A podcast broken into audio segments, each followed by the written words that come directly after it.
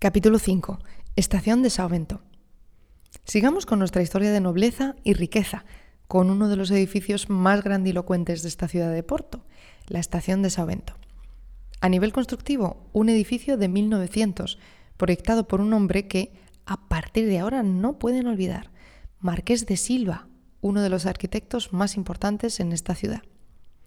Y si alguien creía que habíamos terminado con los azulejos, como verán, no hemos hecho más que empezar. Repetimos cobertura y repito pregunta. ¿Cuántos azulejos creen que hay en esta estación? Les doy un par de segundos. Miren un poquito más. Creo que se les escapa alguno. Hay 20.000 piezas. Estos son del mismo pintor que los de la iglesia de San Ildefonso, Jorge Colaso, que en este caso tardó 11 años en completar la tarea. ¿Y qué creen que es lo que pista el artista en esta estación? Pues una variedad de historias. Les comienzo a contar desde el techo. Esto lo repito, Nen. Capítulo 5. Estación de Saovento. Sigamos con nuestra historia de nobleza y riqueza con uno de los edificios más grandilocuentes de esta ciudad de Porto, la Estación de Saovento. A nivel constructivo, un edificio de 1900, proyectado por un hombre que a partir de ahora no pueden olvidar, Marqués de Silva, uno de los arquitectos más importantes en esta ciudad. Si alguien creía que habíamos terminado con los azulejos, verán que no hemos hecho más que empezar. Repetimos cobertura y repito pregunta. ¿Cuántos azulejos creen que hay en esta estación? Cuenten bien. Les dejo unos instantes. Creo que se han dejado unos cuantos en la esquina izquierda. Bueno, en realidad tenemos casi 20.000 piezas en esta estación son del mismo pintor que los de la iglesia de San Ildefonso, Jorge Colaso, que en este caso tardó 11 años en completar la tarea. ¿Y qué creen que pinta este artista en la estación? Pues una variedad de historias. Les comienzo a contar desde el techo. Pegada a la cubierta van a poder observar una primera cenefa horizontal en color que recorre toda la estación. Aquí el pintor retrata la historia de los transportes cómo han ido evolucionando los medios. Verán bueyes, mulas, carros, carruajes, hasta que llegamos, en una de las esquinas de la estación, al tren, el carruaje más elaborado de aquel momento. Frente a la entrada podrán contemplar la pared del reloj, que da acceso a la zona de trenes. El muro está interrumpido por tres grandes arcadas que separan cuatro grandes paños de azulejos. Si continúan de frente a la pared, a su izquierda, en el primer panel, verán una procesión religiosa. En el segundo paño, dos escenas. Arriba las castañeiras, las mujeres que recogían la castaña, y abajo los barcos rabelos, aquellos que llevaban el vino por el Duero. En el tercer panel verán dos escenas de agricultura y en el cuarto y último, a su derecha, una romería, una fiesta folclórica. Así que a través de este gran panel, el pintor hace un recorrido por la idiosincrasia portuguesa, retratando los pilares culturales del país. Estos pilares, religión, agricultura, vino y folclore, nos pueden sonar bastante a los propios cimientos culturales de España, ¿verdad? Cosas que tenemos en común con nuestros vecinos portugueses. Bueno, siento decirles que aquí terminan todas las analogías entre nuestro país y este que visitan, porque la estación de Sovento está dedicada en su mayor parte a las independencias portuguesas, ni más ni menos que de España. Tres veces se tuvieron que independizar de nosotros. Algo de regusto amargo se les debió de quedar, porque de hecho mantienen un dicho que dice que de España nen bon vento, nen bon casamento. De España ni llega buen viento, ni llega buen casamiento. Descubramos estas independencias comenzando por la primera y más antigua. Si miran ustedes hacia la pared del reloj, giren a la izquierda y descubrirán la gran pared con dos paños de azulejos. Comienzo a contarles por el panel inferior. Ahora les voy a pedir que estén atentos y se fijen en las dos figuras principales que tenemos en este panel. Dos hombres, uno sentado en un trono, otro de pie. Si se fijan un poco más, el que está de pie lleva una soga al cuello. Este panel cuenta la historia de los tres Alfonsos. Alfonso VI, Alfonso Raimúndez, terminado en Z, y Alfonso Enríquez, terminado en S. ¿Y por qué marco esta diferencia? Porque Raimúndez con Z va a ser el castellano, Enríquez con S va a ser el portugués. Alfonso VI es el abuelo de ambos, un rey muy importante en la historia de España, porque es aquel rey que reconquista Toledo en el año 1085. Gracias a esta victoria se hace rey de Galicia, rey de León, rey de Castilla y rey de Toledo.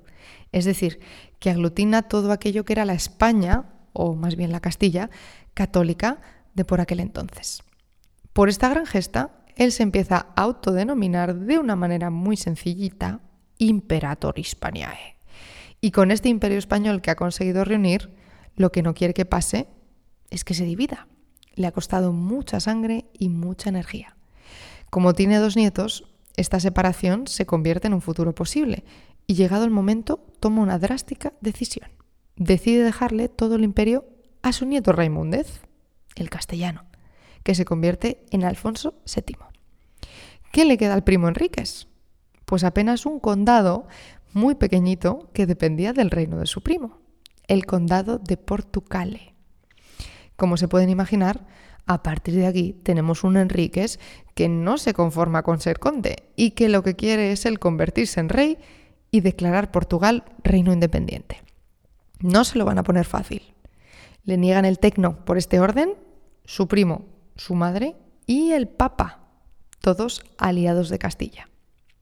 Primer round, su primo.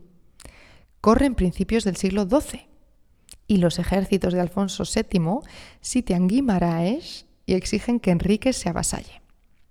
Atrapado con un pequeño ejército, Enrique se ve obligado a jurarle lealtad a su primo, pero deja abierta la puerta a su cruzada de convertirse en rey, mandando a otra persona a realizar esta tarea, Egar Monís, su tutor de juventud.